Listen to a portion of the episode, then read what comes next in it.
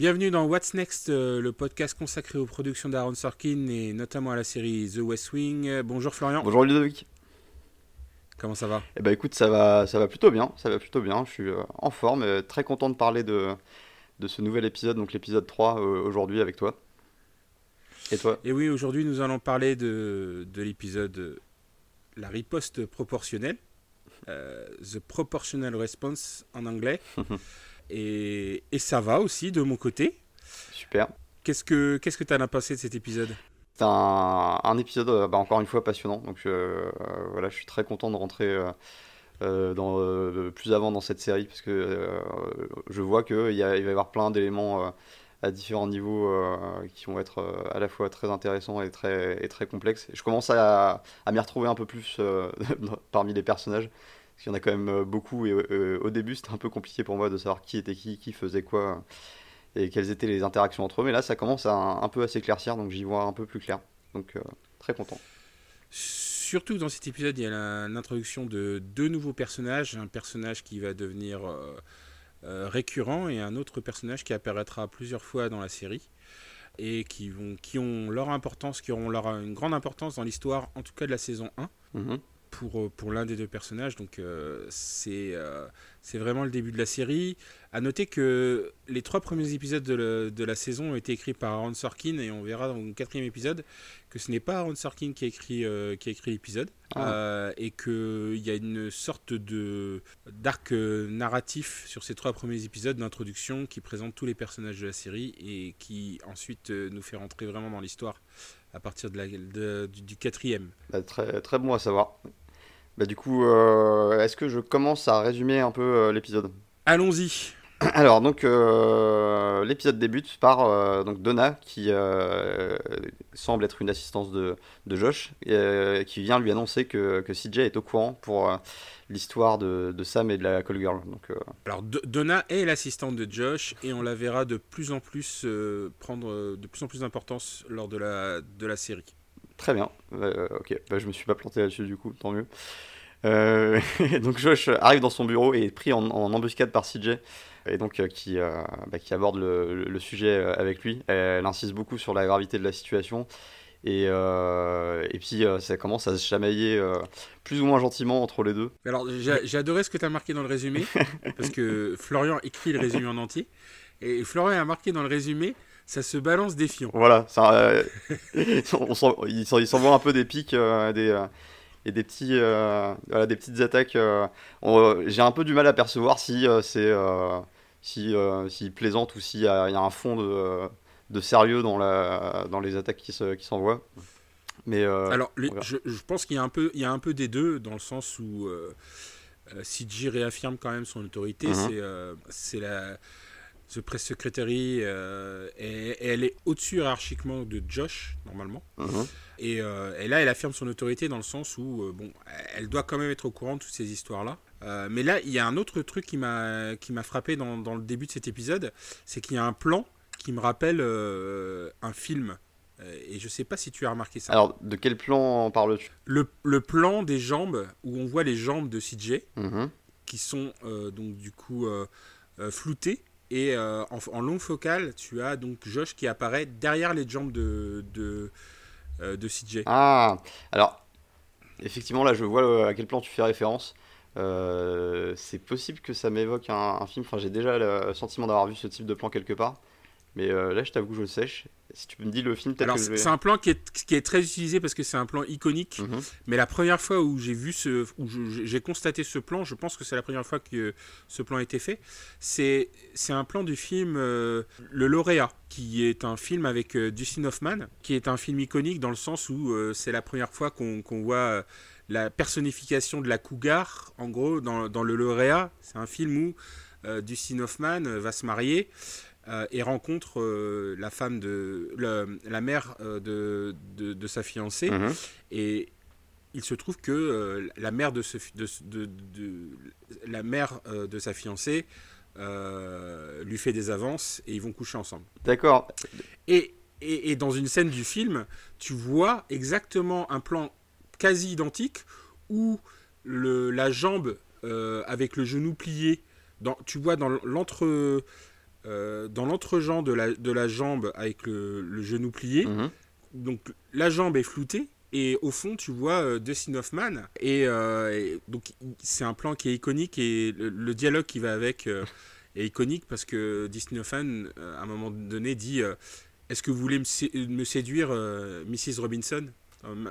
Parce qu'elle s'appelle. Donc, c'est pendant tout le, pendant tout le film, il l'appelle Mrs. Robinson, puisque c'est là c'est quand même la mère de, son, de sa fiancée. Alors, est-ce qu'il y a un lien avec la chanson de Simon and Garfunkel? Bonne question.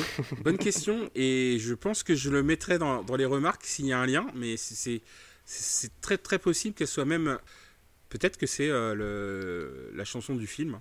Et, là, j'en sais pas plus. Hein. Et je sais que ce plan est iconique parce qu'il est souvent réutilisé et je pense que c'est euh, moi, j'ai eu l'impression de. quand j'ai vu ce, plan, j'ai pensé au lauréat, mais je suis, il est utilisé dans pas mal de films. Alors, dans pas mal de parodies, certainement, mais dans d'autres films euh, aussi. alors, du coup, est-ce que tu penses que euh, dans le cas de cet épisode, on essaie de nous présenter CJ sous un peu sous l'aspect d'une cougar, justement, en rapport à, l'utilisation de ce plan iconique dont tu parles? Alors, j'y ai, pensé, mais j'ai pensé. ça m'a fait penser à deux choses. C'est que tu vois, donc il y a des personnages féminins dans, l'épisode, mais ces personnages féminins, ils interagissent le, principalement par exemple avec Josh dans cet épisode-là. Mm. Et, et, les trois personnages féminins qui interagissent avec Josh, il y a, dans les trois scènes qu'il y a, j'ai senti une certaine tension sexuelle à chaque fois. D'accord. Entre Donna et, Josh qui se chamaillent, entre, dans, la scène entre CG et Josh, et euh, dans la scène, euh, et il y a une scène avec euh, le personnage qui joue le euh, la consultante média, mhm. euh, et qui. C'est pareil, ils sont. Mandy, ils sont toujours en train de. soit de se chamailler. Enfin, Josh aime bien flirter avec euh, ses, ses, camarades féminines. J'ai l'impression. En tout cas, ce qui est sûr, c'est que dans, dans, cette séquence, ça met un peu en valeur le, justement l'ascendant hiérarchique et le côté dominateur de, de CJ vis-à-vis de Josh, et surtout dans, ce, dans ce, cette situation-là particulière, où il est sujet de, de cette histoire de, de Call Girl et de, du fait que CJ n'ait pas été mise au courant euh, de tout ça. Ce qui la rend passablement euh, furieuse.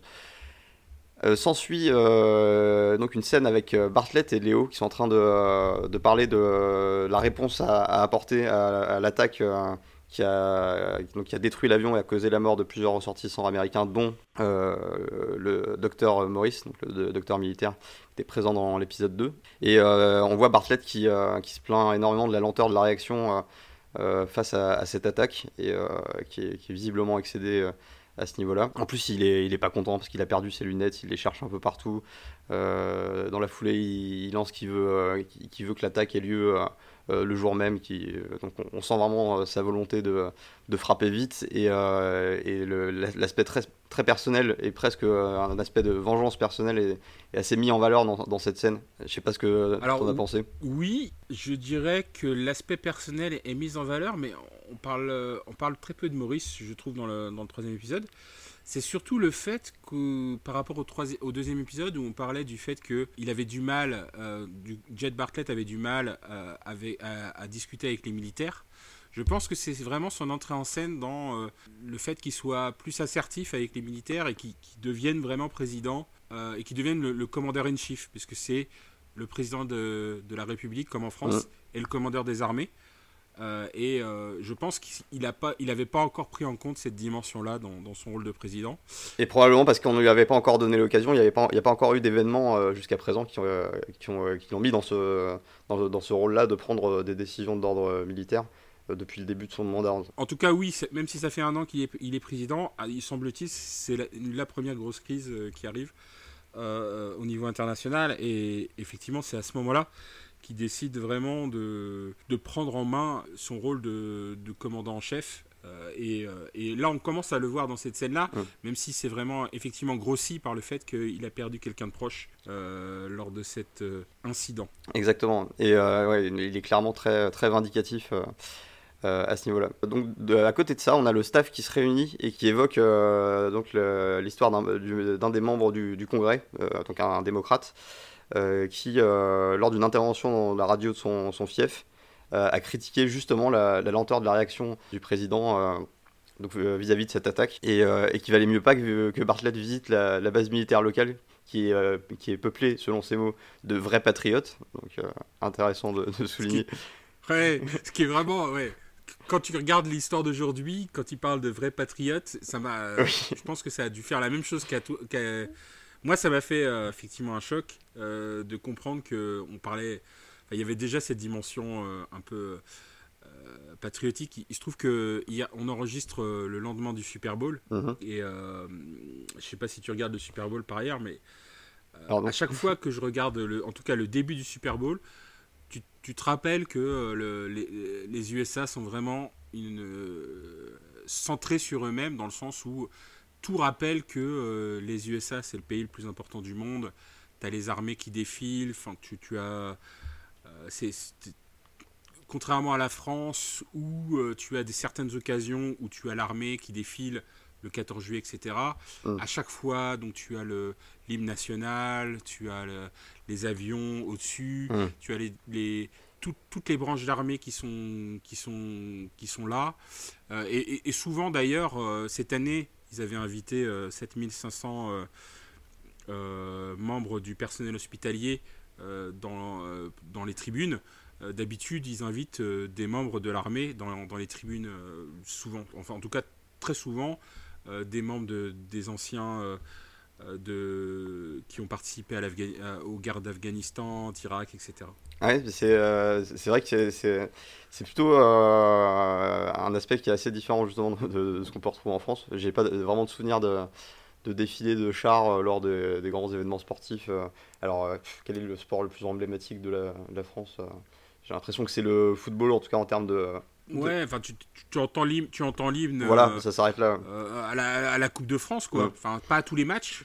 il faut, savoir que tous les matchs, tous les sports, tous les tous les matchs de tous les sports, avant que la compétition commence, uh-huh. tu as l'hymne américain, euh, Star Spangled Banner. Tu, à tous les matchs. C'est-à-dire que nous, on l'entend une fois par an à la Coupe de France, ou éventuellement lors des matchs internationaux. Aux États-Unis, c'est à tous les matchs. Tu, tu, regardes un match de la NBA, tu as euh, l'hymne national. Ah ouais. Et euh, curling? Je ne sais pas s'il y a une ligue professionnelle de curling, mais le baseball, le football, le hockey, enfin tous les matchs pro, tu as l'hymne national à chaque match. donc il y a vraiment la, la notion de patriotisme qui est très très très présente euh, et très liée au sport aux États-Unis, de ce que je comprends. Et exactement, et donc ce dialogue-là de, de, vrais patriotes, parce que c'est un démocrate qui le dit, hein, comme, euh, comme tu l'as précisé, mhm. Euh, donc ça n'a rien à voir avec la notion de patriote qu'on entend aujourd'hui, qui, qui, est un peu... Enfin, qui est beaucoup plus ethnocentré, on va dire, aux États-Unis aujourd'hui. Enfin, en, en gros, aujourd'hui, la notion de patriotes, c'est euh, euh, les, Trumpistes, quoi. quand, tu entends, quand tu entends ce mot euh, aujourd'hui. c'est un peu ces images qu'on a de l'assaut du Capitole au début de l'année. Exactement. Et là, le, là quand il dit patriote, c'est plutôt bah, le fait que les USA sont le, champ du monde. alors, surtout, il, il s'arrête pas là. Il, dit que, que si Bartlett visite la base militaire qui est, qui est peuplée de vrais patriotes, il ne ressortira pas vivant, ce qui est quand même très, assez fort et, ce, qui a, ce qui a pour effet de rendre Toby complètement furieux. Et euh, il se met à parler de, menaces et de trahison. Et, euh, et on voit que c'est quelque chose qui lui, qui lui plaît pas du tout. En tout cas, il le prend très au sérieux. Ouais, enfin, les, les, paroles sont très fortes. Oui. Aussi, hein. euh, Ah oui, non, mais c'est vrai que, c'est que ça ressemble effectivement à une menace de mort directe sur, le, sur la personne du président. Donc c'est ça reste pas anodin. Et, et d'ailleurs, quand tu regardes la, scène où Toby est furieux, tout le monde lui dit euh, euh, c'est un ne, ne, ne, surréagis pas, c'est en fait il, veut te provoquer, il veut que tu réagisses. Mhm. Et je pense que c'est vrai aussi dans le sens où euh, il y a un certain nombre de, je pense peut-être même de démocrates dans, dans, dans, son camp qui pensent qu'il n'est pas assez belliciste en fait. Et ce, que on va voir par la suite que ce n'est pas forcément le, le, cas. Il est peut-être plus belliciste qu'on pourrait le croire.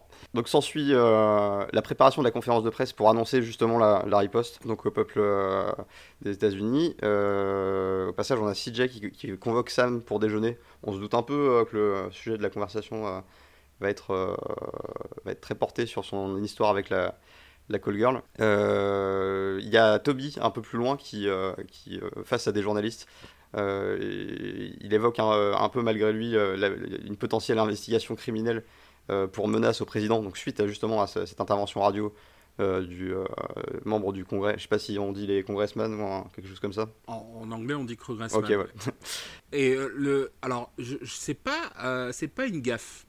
Ah, tu penses que c'est volontaire Non, c'est tout à fait volontaire pour que les journalistes se focus sur le fait que, en fait, lui, il sait qu'il n'y aura pas de potentielle investigation, mmh. mais globalement, ils veulent que ils veulent, il, veut recentrer le, focus non pas sur le fait que euh, il est, euh, non pas sur euh, Bartlett qui ne serait pas assez belliciste, mmh. mais sur le fait que ce démocrate aurait menacé le président et que du coup, il y aurait une potentielle investigation. Mmh. Donc, il, veut shifter le focus sur la prise des décisions du président. Sur la trahison. les journalistes parlent d'autre chose.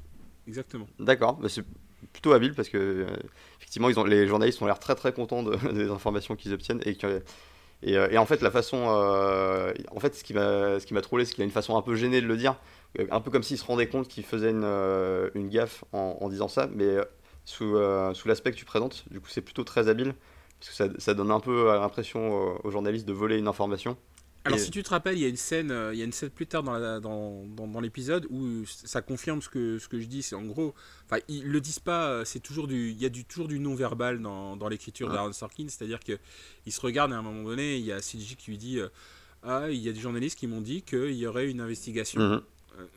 en disant que ça venait d'une source. on ne savait pas d'où venait la source. Ah c'est vrai. Et, et, en fait, c'est effectivement Toby c'est l'histoire de, des journalistes et des sources euh, euh, qui ne veulent pas. des sources anonymes. Ça joue un peu au chat et à la souris. Exactement. et euh, donc voilà. Et juste après ça, on retrouve CJ et Sam qui, qui reparlent de cette histoire de Call Girl. Et on peut pas dire que la conversation se passe très très bien. On, est plutôt sur une ambiance où Sam veut s'enfoncer un peu dans son, dans son idée et CJ euh, continuer à marteler que c'est complètement euh, euh, débile. Alors pas texto, mais, mais c'est un peu l'idée qu'il y a derrière. En tout cas, très très dangereux et, complètement inconscient. Juste après, donc survient le conseil d'état-major où Bartlett arrive. Il, est complètement. je pense qu'on peut dire qu'il est, furax et, il laisse même pas les membres de l'état-major commencer à parler et exposer les, les plans de riposte proportionnés qui, qui, sont mis en place.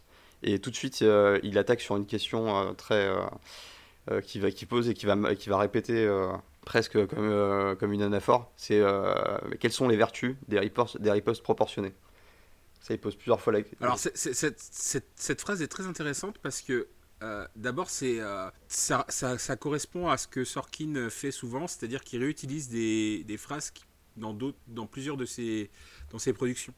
Et je trouve que cette phrase, quelle est la vertu d'une réponse proportionnelle? Il l'avait déjà utilisé dans un autre film qu'il avait fait auparavant, The American President, ah. où euh, l'acteur principal, euh, je ne me rappelle plus du, nom de l'acteur principal, mais le, l'un des acteurs qui jouait dans, le film, c'était euh, Martin Sheen, donc, uh-huh. qui joue Jet Bartlett dans The West Wing. Exact.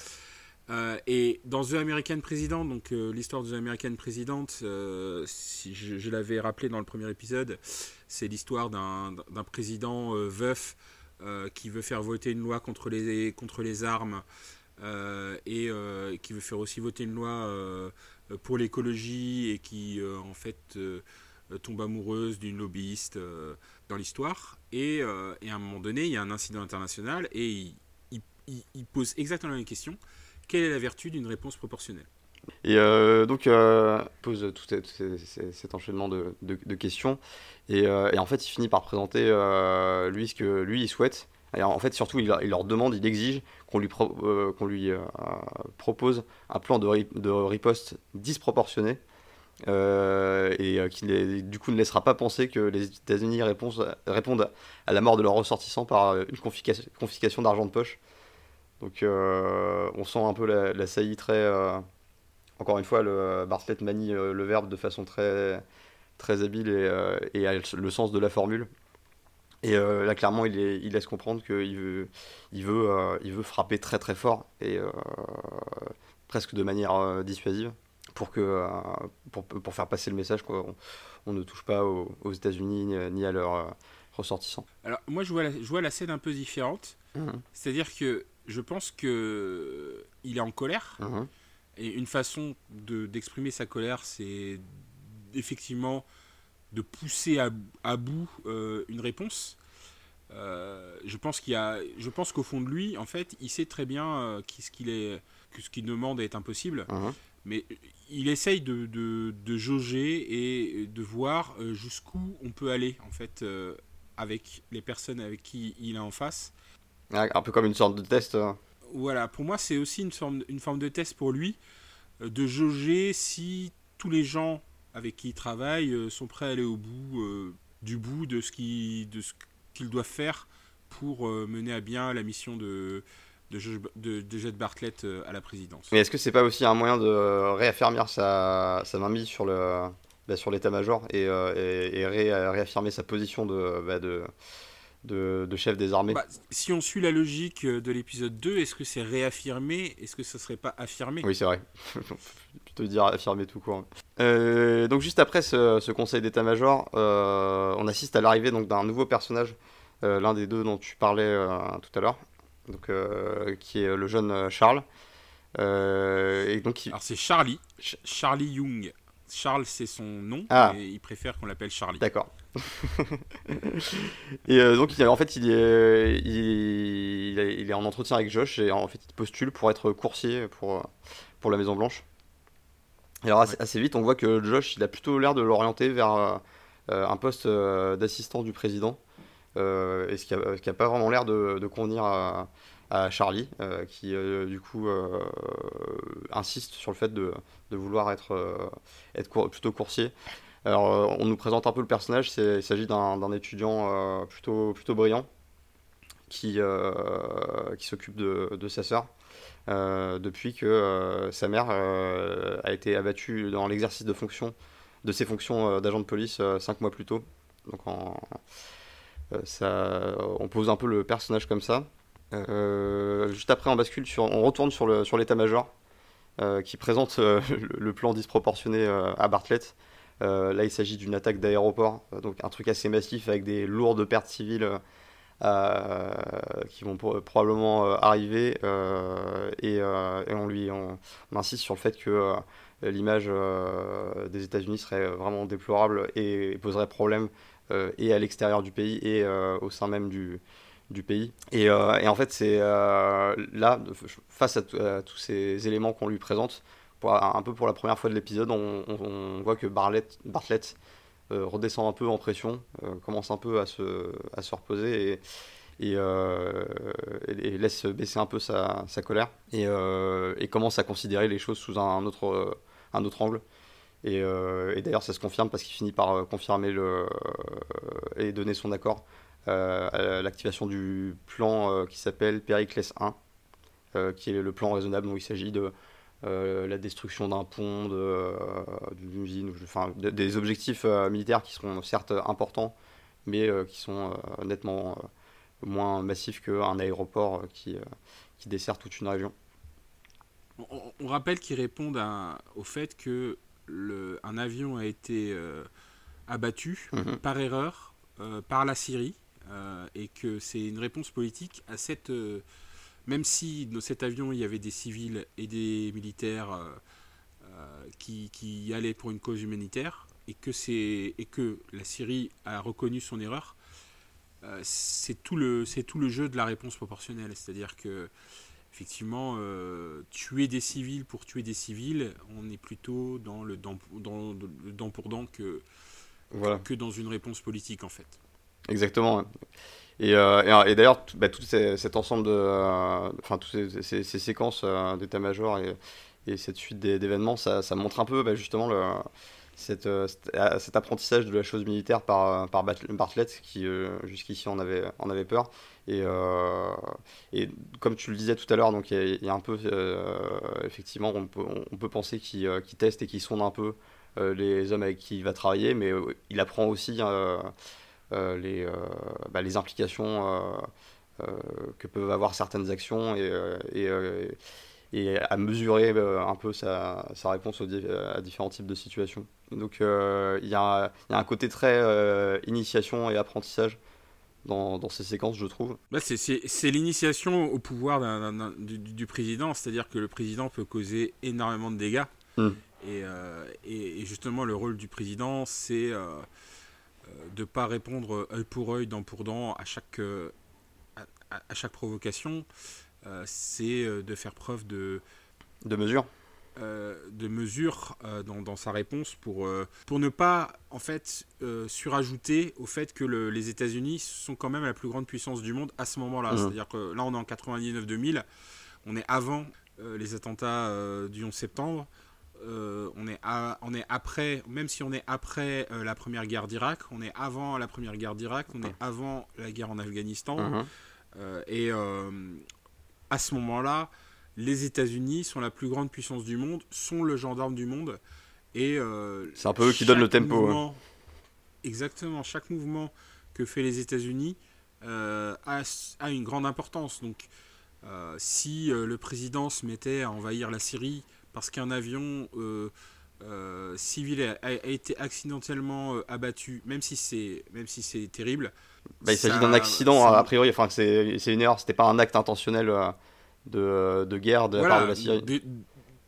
Des, gens sont morts, euh, mais euh, c'était pas un acte intentionnel. Et euh, l'idée là, c'est effectivement de montrer que le président a un énorme pouvoir et que je vais pas parodier Superman, mais voilà. Là, il a aussi de grandes responsabilités. Eh oui, c'est une phrase qui, qui marche dans beaucoup de situations. Euh, juste après, euh, donc là c'est la préparation de la, conférence de presse. Alors euh, clairement c'est la West Wing est en ébullition totale, ça court dans tous les sens, c'est un peu le bazar. Il y a une meute de journalistes qui qui traquent CJ et qui la presse de questions pour en savoir plus sur bah, le, contenu de la conférence qui est en, cours de préparation. Et, et d'ailleurs, il y, a, l'un de ces journalistes qui prend CJ un peu à part hors du groupe et euh, qui lui dit euh, tout de go qu'il est au courant pour, euh, pour Sam et la call girl. Et, assez vite, il la rassure en lui expliquant qu'il va pas va pas se servir de cette information, mais que d'autres journalistes pourraient être beaucoup moins scrupuleux que, que lui.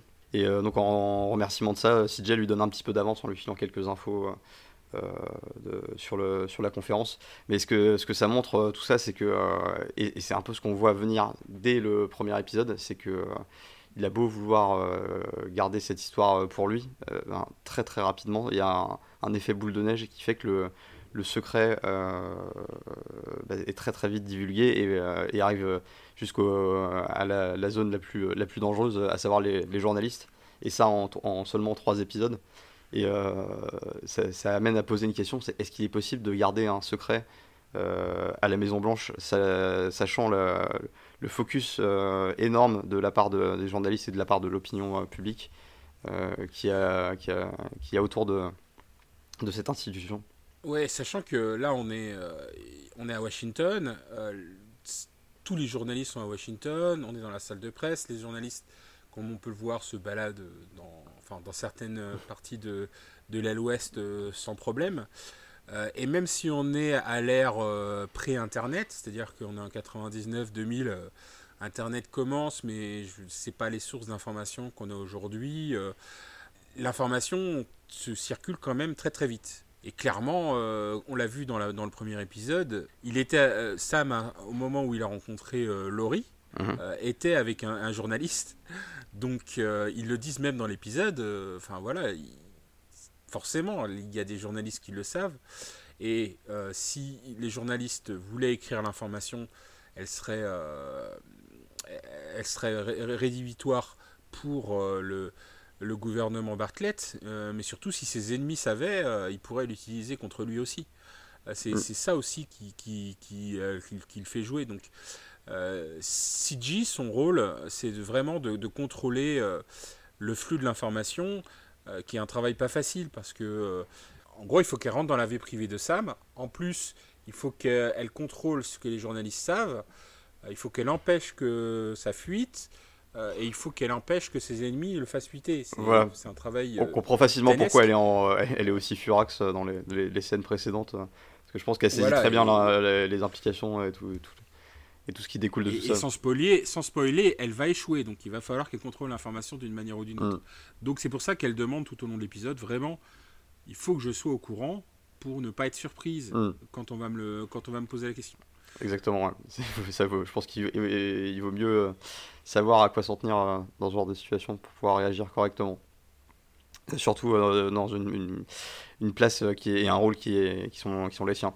Euh, juste après, on a l'arrivée de Mandy dans l'équipe, donc euh, en rôle de conseillère euh, communication, donc l'ex de, Josh, si on se souvient bien. Et donc elle, arrive, elle vient voir Josh justement, et, donc ils discutent de façon plutôt, l'ambiance est plutôt détendue et cordiale. Elle lui offre même un, cadeau. c'est un peu spécial parce qu'elle lui offre un- un- une photo, donc un portrait de eux deux du temps où ils étaient en, en couple, avec le, le visage de Josh qui est complètement euh, biffé euh, au marqueur. Ouais. Donc euh, sy- sympa. Non mais ouais, et- mais c'est en fait ça pour ça que je te disais tout à l'heure qu'en fait Josh c'est un flirteur parce que concrètement avec Donna il se lance des pics mais il y a une petite tension. Ça joue un peu. ouais. Dans la, dans la- dans- dans la première scène avec CG, euh, il y a quand même une. Enfin, je pense, moi je trouve qu'il y a une grosse tension sexuelle et au vu de l'allusion qu'il y a euh, à la scène euh, de, euh, du lauréat, Mm. clairement il y, a, il y a des allusions. Et là, avec Mandy, bon, c'est une histoire qui se termine ou qui a été consommée, Mm. en tout cas, mais Josh il profite un peu. Mais du coup, euh, je me suis un peu demandé euh, ce que c'était que ce, cadeau et qu'est-ce que ça voulait dire, quel, était le message qu'il y avait derrière. Euh, c'était intriguant, mais j'attends de voir un peu comment ça va évoluer entre les, deux personnages. De toute façon, je pense pas qu'on est installé dans une position de, bosser ensemble un, ex-couple sans, préparer des, des péripéties autour de ça derrière. Donc, j'attends de voir. Peu avant euh, le début de la conférence, il y a donc euh, Charles, le fameux aspirant coursier. euh, Alors, c'est c'est pas une conférence, c'est euh, une, une, Une allocution, intervention ouais, télévisée. pardon, une- hein. ouais, plutôt une allocution, une, euh, télévisée euh, euh, du président. Euh, bah, Il y, a, euh, il y a Charlie qui se montre déjà très, très utile parce que euh, bah, il arrive à déduire la position de, euh, des lunettes donc, que Bartlett cherche depuis le début de l'épisode de façon assez marquée. Donc euh, c'est un élément qui est un peu filé tout au long de l'épisode. Il a paumé ses lunettes. Et, euh, en fait. euh, euh, d'une simple phrase prononcée par Bartlett où il explique que oui, bah, oui hier j'ai bien relu les documents qui parlent de tel type d'armement machin. Et bah du coup il dit mais vous les avez lus vous étiez où vous étiez dans, dans, dans, dans, tel bureau bah, allez regarder là-bas. Et donc il se fait un peu il se fait un peu balayer par Bartlett qui dit mais c'est qui lui machin et qui, qui passe très vite à autre chose.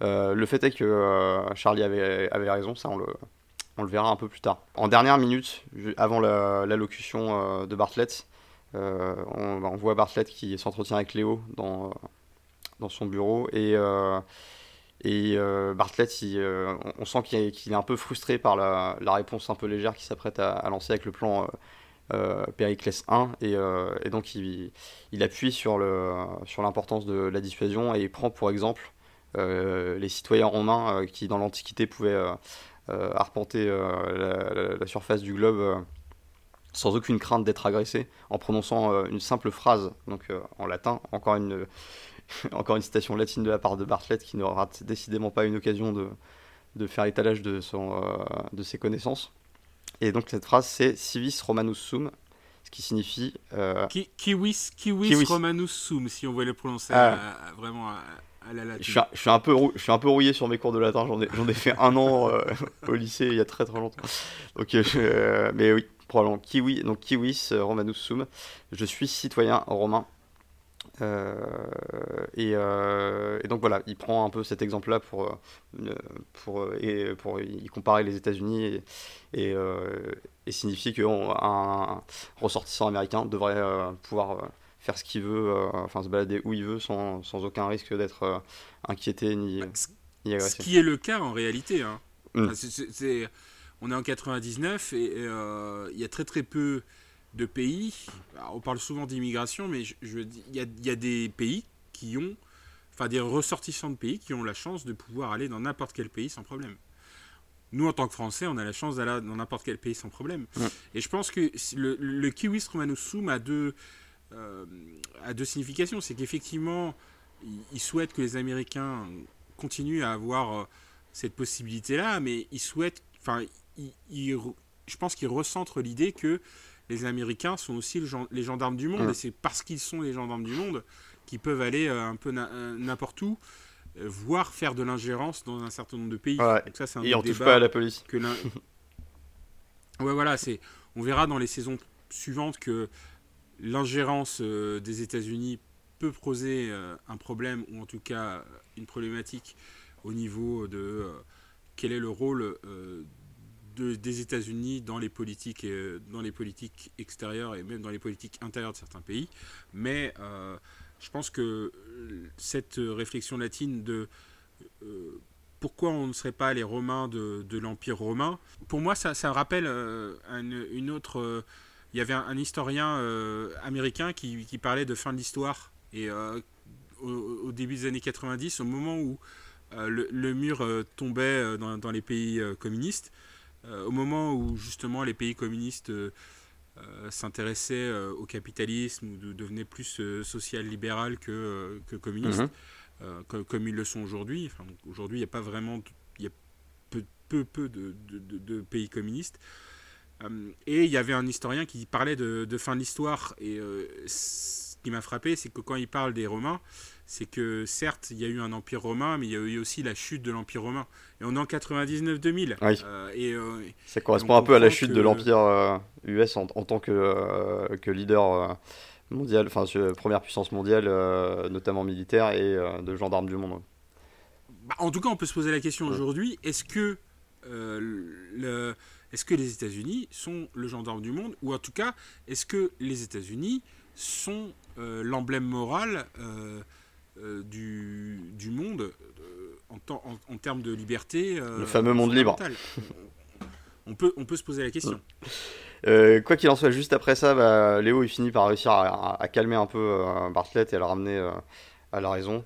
Et, d'ailleurs, l'atmosphère se détend assez vite parce qu'ils se mettent même à, plaisanter sur la déclaration du, du, fameux membre du Congrès au début et des menaces proférées à son, à son encontre. Euh, et, c'est assez drôle de voir le contraste entre l'aspect un peu crise euh, euh, du point de vue de Toby et, là ça presque ça prend presque la forme d'une plaisanterie qui enfin qui prennent pas du tout ça au sérieux et ça enfin ça les fait plus marrer qu'autre chose que là enfin il est, calmé Bartlett il, reprend un peu ses, ses esprits et, et, du coup il, commence à montrer de l'intérêt pour pour le jeune homme qui, euh, a retrouvé ses, euh, lunettes, qui été quand même le seul euh, capable d'accomplir cet exploit. Et c'est assez intéressant de voir la manière dont Bartlett va finalement achever de convaincre Charlie de, de, rentrer à son service. Et rentrer à son service, c'est un, un, terme qui, qui soulève aussi un, un, aspect intéressant de, du personnage de Charlie, donc, qui est noir. Et un peu plus tôt dans l'épisode, il me semble que Léo euh, consulte. Alors, je sais plus si c'est Léo ou si c'est euh, ou si c'est euh, Josh, mais qui... c'est Léo. c'est Léo. C'est Léo qui c'est Léo qui consulte le, le, chef d'état-major des États-Unis, qui lui est qui, qui, est lui aussi noir. Voilà. Et, qui, et en fait, il, il, le consulte et lui demande est-ce que ça vous choquerait de voir. en fait, il, est très, il a très envie de, de recruter Charlie, mais il est gêné par l'image euh, que pourrait provoquer bah, un jeune noir qui porte les valises de Bartlett et qui le suit un peu partout. Euh, et euh, notamment bah, dans le contexte américain et dans l'histoire l'histoire du, du, pays américain et du, du passé assez lourd au niveau de l'esclavagisme et tout ça. Je pense que c'est une image qu'il veut éviter de, de, faire passer.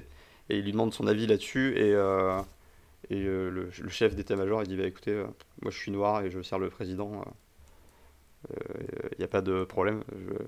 tant que est-ce que est-ce qu'il est payé raisonnablement pour euh, pour faire ce boulot Est-ce que et même le dialogue, il est un peu plus euh, sec que ça, parce que mm. le, gars, enfin, donc le, chef d'état-major lui répond "Écoutez, moi j'ai déjà assez de à faire avec des vrais problèmes, donc arrêtez de m'embêter avec des problèmes cosmétiques." voilà.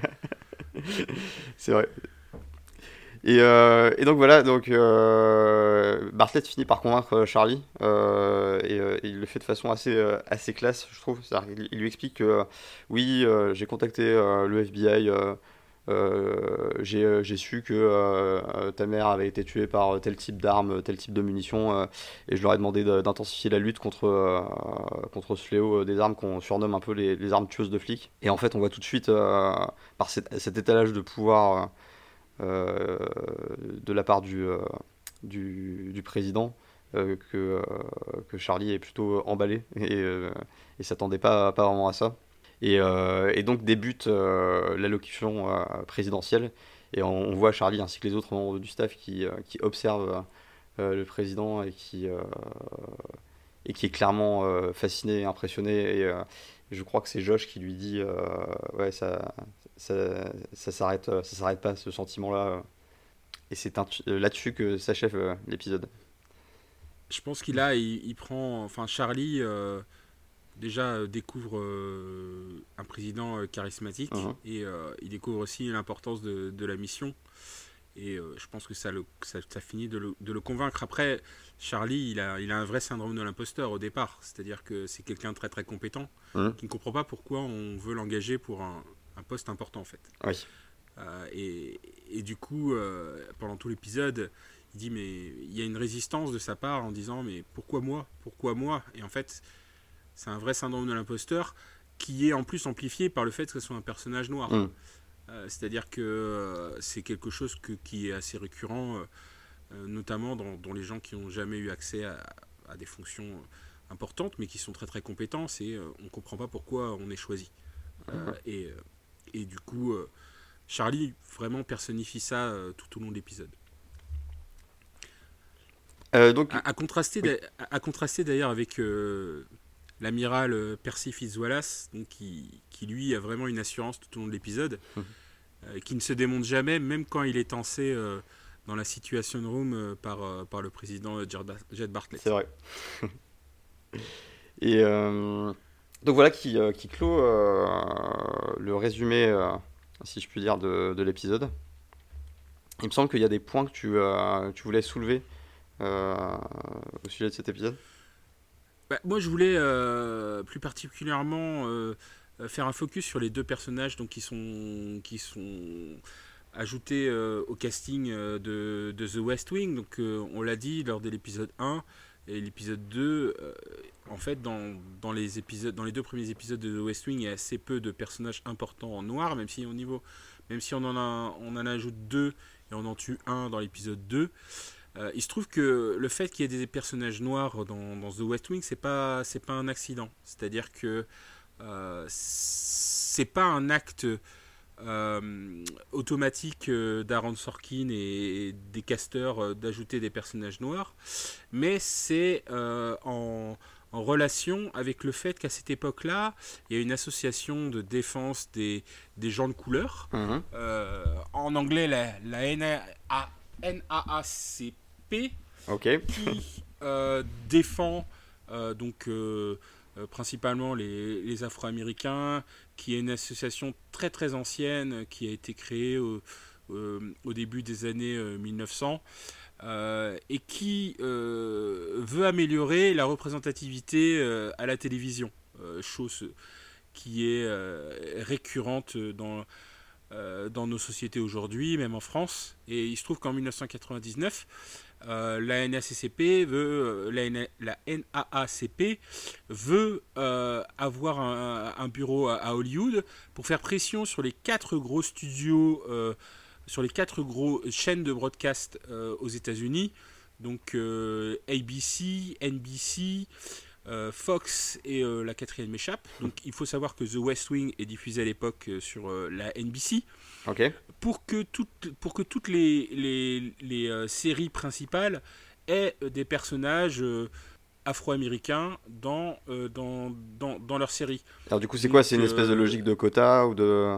C'est à la fois une espèce de logique de quota, mais c'est c'est une logique de, de, de, représentativité. Mmh. C'est-à-dire que on est dans une Amérique qui est, quoi qu'on en dise, multiraciale. Il y a des Afro-Américains. 13% des, des, des personnes aux États-Unis sont des Afro-Américains. donc concrètement, il n'y a pas de raison que dans toutes les séries aux États-Unis qui font beaucoup d'audience à l'époque, hein, parce qu'on rappelle, on est en 99, il n'y a pas Internet, il n'y a pas Netflix. En tout cas, pas sous la forme qu'on lui connaît aujourd'hui. Voilà, c'est ça. Donc les gens regardent la les gens en gros regardent la télé. Hum. Euh, et donc pour qu'on puisse euh, pour qu'on puisse avoir de l'influence, il faut aussi euh, dire qu'on existe globalement. Hein. c'est c'est on peut pas avoir d'influence si on n'existe pas. Donc il faut de la représentativité à l'écran. Donc il, donc il faut de la représentativité à l'écran. Ce qui n'est pas le cas en fait, ce qui n'est qui n'est pas encore le cas dans les séries pour des raisons un peu étranges. Il y a très très peu de, séries. À l'époque, il, y a des séries avec des personnages noirs, mais globalement, les annonceurs ont peur que euh, de perdre, euh, enfin, de, ne pas vendre euh, leurs produits aux gens qui, à qui ils veulent le vendre. Il faut, savoir qu'à l'époque, il, y avait très très peu de séries qui ont eu du succès. où le casting était entièrement noir. Un, des seuls exemples, c'est le Cosby Show, qui a duré entre les années 80 et 90. Euh, donc euh, la NSCP fait pression, euh, notamment au niveau, de la, au niveau de NBC, pour ajouter des personnages noirs. Donc on l'a vu dans le premier épisode, le casting était entièrement blanc dans, dans la série. au deuxième épisode, on avait deux personnages noirs qui étaient plutôt des personnages invités. Et là, on introduit donc un, personnage noir. on en a introduit deux même. Donc le premier, c'est Charlie. Euh, qui joue donc l'aide du président, euh, qui est inspiré de l'aide du président de, Bill Clinton qui s'appelle euh, Chris Enks, donc qui a un nom pas, donc qui a un nom un peu difficile à prononcer, mais du, moins son personnage est inspiré de, de, le personnage de Charlie est inspiré de, de, de Chris et donc interprété par euh, l'acteur euh, Dulé Hill, qui à l'époque est très très jeune. Hein, je crois qu'il a, il a entre, enfin il a une vingtaine d'années. Euh, et Dulé Hill, on va le retrouver ensuite dans beaucoup de séries aux États-Unis, dont deux principales. La, série, une série culte qui s'appelle Psych. Alors je sais pas si tu l'as vu. Psych, c'est une série. c'est une série où tu as un euh, un détective privé qui se fait passer pour un médium et donc euh, mais qui en fait euh, a les mêmes facultés que Sherlock Holmes. Il est, il, est, il est capable de déduire beaucoup de situations en étudiant les preuves. Très bon pitch, tu me l'as bien vendu. Et c'est, mais c'est une série culte aux États-Unis. Hein. Elle a eu, je crois, 7 saisons. Elle a eu 7 saisons et 2 téléfilms. Donc c'est une série très très appréciée. et, et il a aussi joué dans une autre série qui s'appelle Ballers.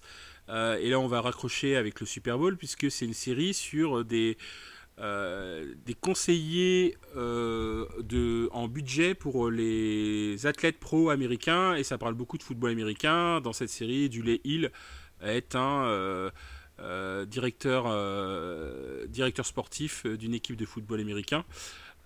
et la série est créée euh, dirigé par euh, The Rock, donc euh, Dwayne Johnson, une, des grandes stars du, cinéma, qui fait là une série qui est passée sur HBO, qui a duré, je crois, 4 ou 5 saisons. Le fait qu'on ajoute Charlie en personnage récurrent n'est pas un hasard.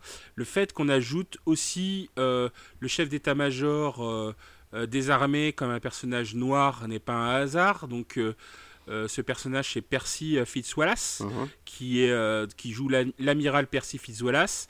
il est joué dans, la, dans la série par un acteur très très connu qui a fait beaucoup de. qui, est un vétéran de la télé américaine, qui s'appelle John Amos. Notamment, il a joué dans une série culte pour les Afro-Américains, puisque ça raconte euh, ça retrace euh, l'histoire euh, de, de l'esclavage aux États-Unis et, et, aussi de l'émancipation des Noirs aux États-Unis, qui s'appelle Roots, qui est une série des années 70. qui, a, qui a eu un remake il y a quelque temps aux États-Unis, mais je crois que c'est pas passé en France.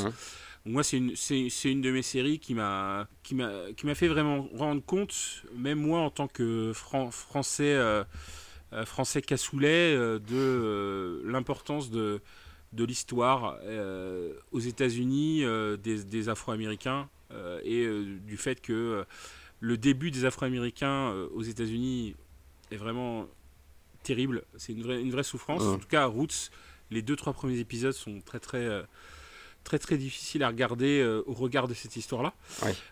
John Amos, oui, vas-y. Oui, bah, non, moi, les, références que j'ai eues en, termes de séries avec des protagonistes afro-américains, c'est plus Arnold et Willy et Le Prince de Bel Air. Donc, c'est pas, pas tout à fait la même ambiance. Voilà. non, mais après, il y a les deux côtés, c'est-à-dire que euh, il y a les personnages noirs qui font de la musique, il y a des personnages noirs qui, qui font rire. Euh, et, mais tu as aussi des histoires. Et euh, Roots, mmh. c'est une des premières histoires qui, qui raconte de manière. Sous forme de drame, en fait, l'histoire des Américains. des Afro-Américains, qui, qui, qui, est vraiment intéressante à regarder, mais c'est une série des années 70. Qui, donc Roots en français, tu dois la trouver sur le nom de Racine. Mmh. et honnêtement, c'est une des séries qui m'a marqué, que j'ai pas vu souvent, parce que à chaque fois que je la regarde, ça, ça me met. Euh, enfin, après, j'ai une mini dépression juste après. Euh, c'est terrible. Enfin, les, deux premiers épisodes, en tout cas, sont, sont vraiment terribles. Et, pour une série américaine qui est passée sur les gros networks dans les années 70, c'est quand même impressionnant l'introspection que peuvent avoir quand même les États-Unis sur leurs propres histoires.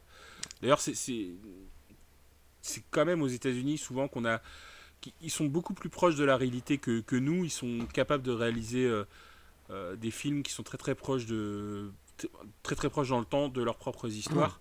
Euh, il se trouve que je sais pas si tu as suivi le Wall Street Bets. si, si, alors j'ai pas tous les détails, mais. De, de oui, c'est grosso modo des, des membres de, du réseau social Reddit qui, qui sont amusés par des actions coordonnées à, à, trafiquer un peu les cours de de, certains, euh, de, de, certaines boîtes comme euh, GameStop, donc de ce, de ce que j'ai cru comprendre, mais aussi d'autres euh, d'autres boîtes, je crois. Et, Exactement. Et, ils sont déjà en train de réaliser un film sur ce, sur ah, mais ils sont pas très... et en fait, qui, qui, va être basé sur un livre qui n'a même pas été écrit. Pas mal. De la personne qui avait écrit le livre sur lequel était basé le scénario d'Aaron Sorkin euh, pour The Social Network. Comme ça, tous, les, tous, les nœuds, tous, les, euh, tous les nœuds sont connectés. Euh, et, et, et, en fait, c'est pas anodin. Pourquoi je raccroche ça Pourquoi je raconte ça à propos de ces personnages noirs qui sont rajoutés à, l'histoire C'est que aux États-Unis, donc aujourd'hui, on, enregistre, on est le 8 février 2021. Uh-huh. c'est le Black History Month aux États-Unis, c'est-à-dire c'est le, le, mois où euh, on rappelle euh, justement l'histoire euh, des personnages importants afro-américains aux États-Unis. Effectivement. Et d'ailleurs, j'ai écouté récemment, justement, un peu pour, pour augmenter mes connaissances sur le, sur le sujet, j'ai écouté l'excellent podcast de Culture 2000 sur, sur les, les luttes d'égalité afro-américaines Ouais, tout à fait intéressant aussi. Euh, qui, est très, très bien documenté dans lequel j'ai appris beaucoup de choses, euh, notamment sur le fait qu'il y avait euh, être noir et être afro-américain. Enfin, il y avait différents statuts. Aux États-Unis d'hommes noirs et, et que c'était ceux qui en souffraient le plus c'était plus les descendants donc qui souffraient qui ont plus souffert de la ségrégation c'est plus les descendants d'afro enfin de d'esclaves pardon euh, que, euh, que les, autres. Euh, et que typiquement des personnages comme Obama ou même l'actuelle vice-présidente Kamala Harris, Kamala Harris. qui ne sont pas des, originaires de, enfin qui sont pas, sont pas descendants d'esclaves et qui n'ont pas tout à fait le même statut vis-à-vis de du reste des, des populations. Clairement, quand tu, quand tu es quand tu es africain ou, ou, ou, noir d'un autre pays, enfin moi j'ai été aux États-Unis, pour le coup je, suis un noir français et euh, on ne te considère, enfin à partir du moment où les gens savent que je suis français, parce que ça se voit pas forcément ma tête, euh, ils te traitent très différemment certainement euh, d'un d'un noir afro-américain qui serait là depuis depuis 200 ans quoi. C'est enfin du moins dont la famille serait là depuis 200 ans il y, a, une vraie différence de, comportement et on pourrait faire euh, des podcasts sur, ces, sur des histoires euh, à la fois sordide et, enfin il y a tout il y a encore tout un cheminement qui, qui, est fait mais de même que la France a tout un cheminement à faire sur l'histoire de l'Algérie ou des colonisations au Sénégal etc pour le coup, je trouve que les États-Unis, en, gros, l'exposent. Alors après, qu'il y ait des gens qui la refusent, ça c'est un autre sujet, mais moi je trouve euh, je, trouve tout, à fait euh, stupéfiant à chaque fois que euh, les États-Unis s'approprient l'histoire pour en faire des films, des séries, des documentaires très rapidement en fait. et cette histoire de Wall Street Bet, par exemple. est déjà en, en série, enfin The Social Network, c'est quand même a été fait dans les années en 2009, 2010, je ne sais plus exactement, genre trois ans après que Facebook a été créé. Quand même. Alors pour taquiner un peu, euh, est-ce qu'on ne peut pas penser euh, euh, se précipitent autant pour, pour se saisir des, histoires justement parce que leur, leur propre histoire est plutôt courte compte tenu des, des histoires bah, d'autres pays comme bah, pays européens ou... Bah, concrètement, euh, par exemple, le, fait qu'ils n'aient pas fait cette introspection sur l'esclavage, je pense que ça leur pèse. C'est-à-dire que si tu ne parles pas du problème au moment où il se passe, tu ne peux pas résoudre ce problème. Tu regardes ce qui s'est passé. Alors, je ne pense pas que tous les problèmes soient réglés en, Afrique du Sud, mais au moment où euh, Nelson Mandela a pris euh, le pouvoir en Afrique du Sud, il a créé une commission pour que tout le monde puisse se réunir et en parler à la fois euh, les Afrikaners, donc les blancs, et à la fois euh, les noirs sud-africains. Euh, pour se parler exactement de ce qui s'est passé, de ce qu'est leur histoire, etc. Ça ne s'est pas passé clairement. Les, États ségrégationnistes aux États-Unis ont gardé un pouvoir extraordinaire par rapport à, à, leur importance même au niveau démographique. il n'y a qu'à juste regarder le collège électoral le fait que certains sénateurs aient un, pouvoir, euh, un pouvoir extraordinaire. Notamment aujourd'hui, tu regardes les États-Unis, on est à 50 démocrates, 50 républicains. Euh, mais tu as, beaucoup de sénateurs républicains qui sont beaucoup plus proches. Enfin, tu as beaucoup de sénateurs démocrates qui sont beaucoup plus proches des, républicains que, que l'inverse, en fait. Donc, euh, tu as un pouvoir qui est un peu disproportionné par rapport à la démographie. Hein. tu regardes un État très, très euh, multiraciales comme New York ou, ou même euh, la Californie. Euh, donc, en, gros, ces États qui sont les plus peuplés avec la Floride, qui est aussi un État multiracial, qui est, une, communauté latino très importante en Floride, je, veux dire, il y, a des pouvoirs qui sont assez disproportionnés. Et le fait que l'esclavage n'a jamais été, a été l'un des seuls points en fait dans l'histoire américaine qui n'a, qui, sur lequel on n'a pas eu de, de regard, hum. comme le Vietnam par exemple. Dans le Vietnam, on a, on a longtemps pas beaucoup parlé du Vietnam.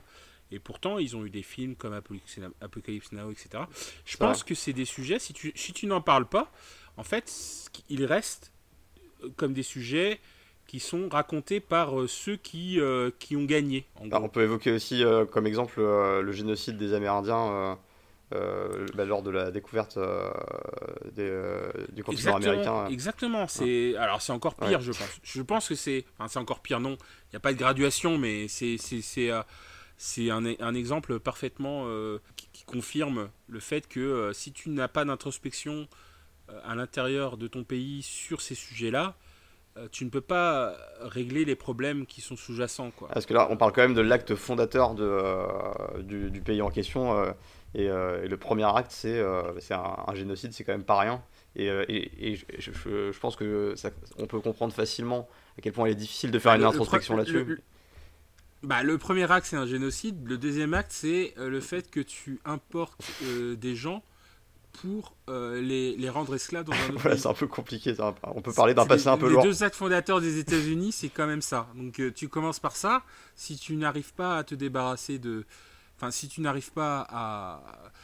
Déjà, il faut le reconnaître. Donc, ils l'ont reconnu, en gros, mais, euh, mais ça, ça irrigue quand même toute l'histoire des États-Unis. Ouais, c'est assez. Euh, c'est quand même assez dingue comme. Euh, et il n'y a, a, pas vraiment d'équivalent enfin, de, de, ce que l'on sait dans d'autres pays ou dans d'autres. Bah, si, en Afrique du Sud. Euh, les colonies euh, en France, euh, les colonies au Royaume-Uni, en fait, tous, enfin, et même en Asie, que je connais moins l'histoire de l'Asie, mais je veux dire la, Corée du Sud et la Chine, Bien sûr, mais ont, une relation antagoniste à cause de cette histoire. Bien sûr, mais là, là, là c'est la notion d'échelle qui est complètement dingue. C'est-à-dire, c'est, il s'agit d'un continent bah, à la fois le l'Amérique du, bah Nord et l'Amérique du Sud qui ont été très fortement. Ah, le, je, rappelle quand même que la, tu mets la Chine et la Corée, ce sont, à mon avis, c'est euh, le, pays le plus peuplé du monde. Euh, L'Inde, c'est le pays le plus peuplé du monde et euh, ça a été une colonie du, Royaume-Uni pendant des années. Vrai. Non, non, en termes. mais il n'y a pas eu de génocide en fait, au même. Au même si, si, il y a eu de l'esclavage en Chine, entre la Chine et la Corée. Il y a eu de l'esclavage aussi. Enfin, en gros, ce que la, on raconte l'histoire à notre échelle à nous de pays. Hum cette histoire-là a été vécue à d'autres échelles. Enfin, je veux dire, en Australie, euh, les aborigènes, c'est un problème aussi. Euh, euh, en France, je, rappelle quand même que dans les années 40, on, mettait les Kanaks dans un zoo pour montrer la, colonisation des, pour montrer ce qu'était le résultat de la colonisation de la France ah, c'est complètement lors d'une hein. exposition universelle. Ouais, c'est euh, complètement, complètement dingue. Donc, je veux dire, on, part de loin. Non, mais on part de très loin. Après, moi, je, je, suis toujours optimiste, c'est qu'on part de très loin, en fait. Mm. et le fait qu'on n'accepte pas notre histoire telle qu'elle est, euh, ça peut poser un problème. Donc, moi, je suis. C'est pour ça que j'aime bien quand. Euh, enfin, c'est pour ça que je, je suis à la fois stupéfait et en même temps, je suis optimiste quand on aborde l'histoire euh, d'une manière très rapide, mm. pour justement que on grave dans le marbre ce qui s'est réellement passé. Euh, aujourd'hui, on ne sait pas graver dans le marbre, par exemple, pour le cas de la France, mm. ce qui s'est réellement passé, ou du moins on se le cache, en Algérie ou euh, dans certains pays. on sent qu'il y a un énorme tabou là-dessus. Hein. en Afrique. Donc, tant qu'on n'aura pas fait ce travail, effectivement, on aura ces non-dits.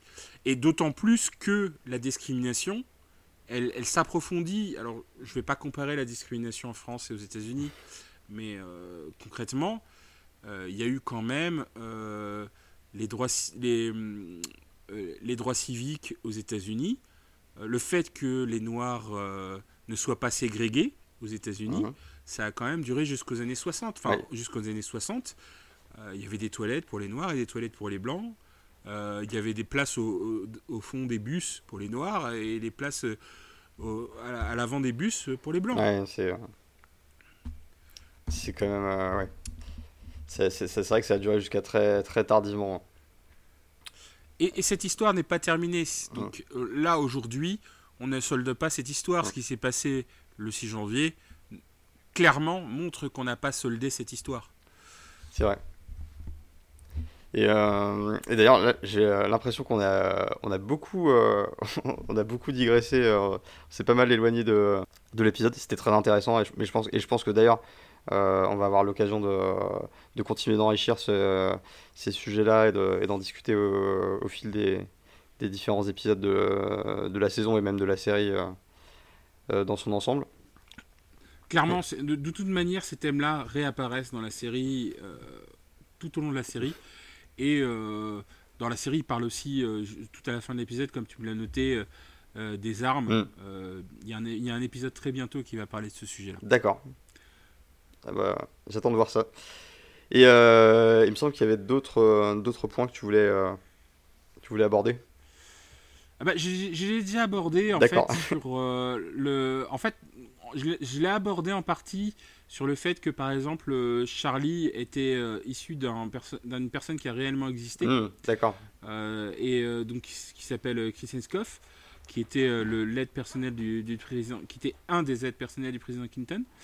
Et le fait que dans la série, une des consultantes de la série, c'est Didi Myers. Et Didi Myers a été euh, presse secrétaire pour Clinton. Oh. Et c'est l'un des personnages qui a inspiré en fait euh, CG euh, dans la série The West Wing. Ah bah, très intéressant. Et, d'ailleurs, là, ce qui me, ce qui me frappe, c'est que là, pour la première fois depuis le début de la série, je me doute pas trop de, de, ce dont on va parler le prochain épisode. Je pense qu'il y aura toujours en fil rouge l'histoire de, l'histoire de Sam et de Laurie. Qu'il y aura, bah, on verra probablement les, les, premiers pas de Mandy à la Maison Blanche. Mais pour ce qui est du, du reste, alors si peut-être les, les, conséquences de la, de la réponse et du plan Periclès 1 je ne sais pas, ne, ne, me dis pas, ne me révèle pas forcément. En, en, tout cas, sans, vouloir, sans vouloir te spoiler le reste de la série, comme je, comme je, comme je te disais, euh, les trois premiers épisodes de la série ont été écrits par Aaron Sorkin mm. et clairement les trois premiers épisodes forment un arc euh, sur oh. euh, quelles sont les relations entre les personnages, quels sont les personnages et même jusqu'au troisième épisode on, on, ajoute de nouveaux personnages. Et, et, tous ces personnages-là maintenant on les connaît et et on va les voir en, action, on va dire. Ah bah, j'ai hâte de voir ça. Et du coup, c'est qui, qui, écrit euh, la suite? L'épisode 4, il est écrit par qui? Ah, alors, il y a une petite. Euh, je, vais t'en parler lors de l'épisode 4. Parce que j'ai déjà commencé à préparer l'épisode 4 et, effectivement, c'est pas Aaron Sorkin qui écrit l'épisode 4. Ça marche. Bon, on regarde ça pour la prochaine fois. Est-ce que tu as une petite reco cette semaine à nous faire? Euh, j'ai regardé une série euh, qui s'appelle Firefly Lane sur, euh, sur Netflix. D'accord. qui me rappelle furieusement This Is Us, parce que ça, ça, ça, a exactement le même principe. C'est-à-dire c'est un, ce que j'appelle moi un multi-période drama. C'est en gros un drame qui se, part, qui se, se passe sur plusieurs périodes de, de l'histoire. Mhm. D'une même famille. Là, là, il se trouve que c'est deux amis. Euh, c'est une série en, en, 8 épisodes que, j'ai beaucoup aimé avec euh, euh, Catherine Hegel notamment qui, avait joué dans Grey's Anatomy. Et, donc qui raconte l'histoire de deux amis avec trois histoires parallèles où on raconte leur jeunesse, donc comme, quand elles étaient ados, quand elles, sont, quand elles rentrent dans la vie active et quand elles, sont, quand elles commencent à être euh, des femmes expérimentées qui ont un job et des enfants. D'accord, donc rien à voir avec la série Firefly, euh, plutôt euh, science-fiction. Et les rien à voir avec la série Firefly. Firefly, c'est pas du tout une série de science-fiction, c'est c'est un, un, drame, c'est une c'est un drame, une comédie dramatique, on va dire, et qui en fait utilise les mêmes ressorts. les mêmes ressorts narratifs que This Is Us. D'accord. Je sais pas si tu regardes ici. Euh, c'est euh, dans, euh. dans, mes tuyaux et ça arrive très prochainement. Donc, et, et, et, et, pour accrocher à l'actualité, il y a la version française de This Is Us qui s'appelle Je te promets, ah. qui est actuellement en replay sur, sur TF1 et qui est diffusée en ce moment tous les lundis. donc je, vais pas. Ah. Est-ce que je dois donner mon avis sur Je te promets Parce que j'ai vu les deux premiers épisodes?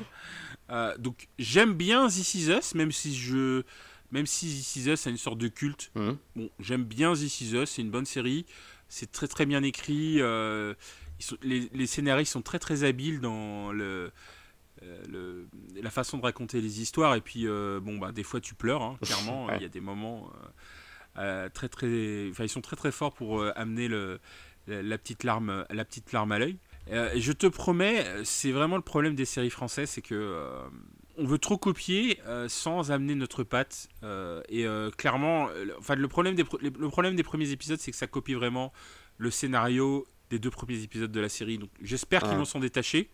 bon, s'ils s'en détachent pas, ça, je pense que je vais lâcher l'affaire. D'accord. Mais globalement, moi j'ai pas le temps de regarder les deux. Tu me conseilles This Is Us ou Ah, je te conseille la version américaine. Ok. Très bien. Qui, qui est sur Canal Plus en plus.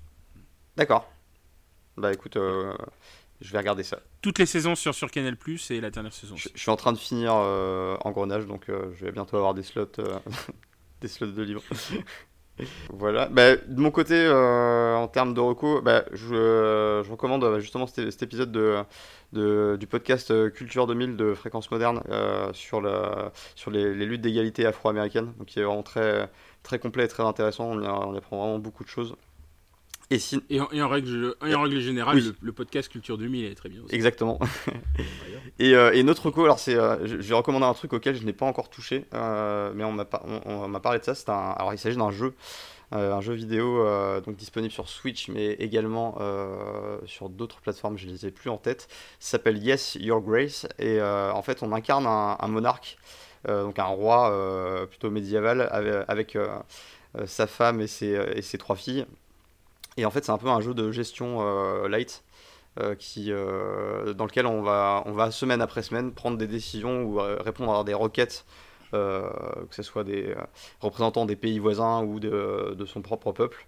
Et euh, le but, c'est de ne pas laisser son royaume sombrer dans le, dans, le déclin ou, de se, de se faire renverser par le, par le peuple.